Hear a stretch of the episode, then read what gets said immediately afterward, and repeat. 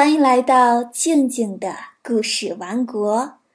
今天我们要讲的故事是拔苗助长。从前有一个农夫，他担心自己田里的禾苗长不高，就每天到田边去看。第一天，禾苗好像还是和昨天一样高啊。第二天，禾苗怎么还是没有长高？第三天，咦，竟然还是一点儿也没长高。农夫在田边焦急地转来转去，自言自语地说：“这样下去不行，我得想办法帮它生长。”当天晚上，农夫翻来覆去睡不着。想着怎样才能让禾苗快快长高。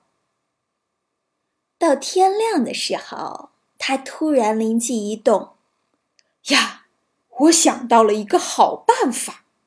禾苗自己不长，我帮它长啊！”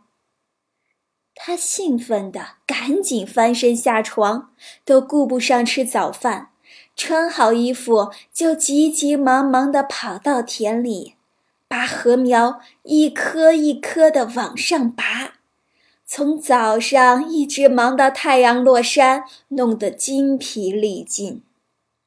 晚上，农夫回到家里，一边气喘吁吁，一边又得意地说：“今天可是把我累坏了，不过力气总算没白费，我帮禾苗长高了一大截。”他的儿子听了，急忙跑到田里一看，猜猜他看到了什么？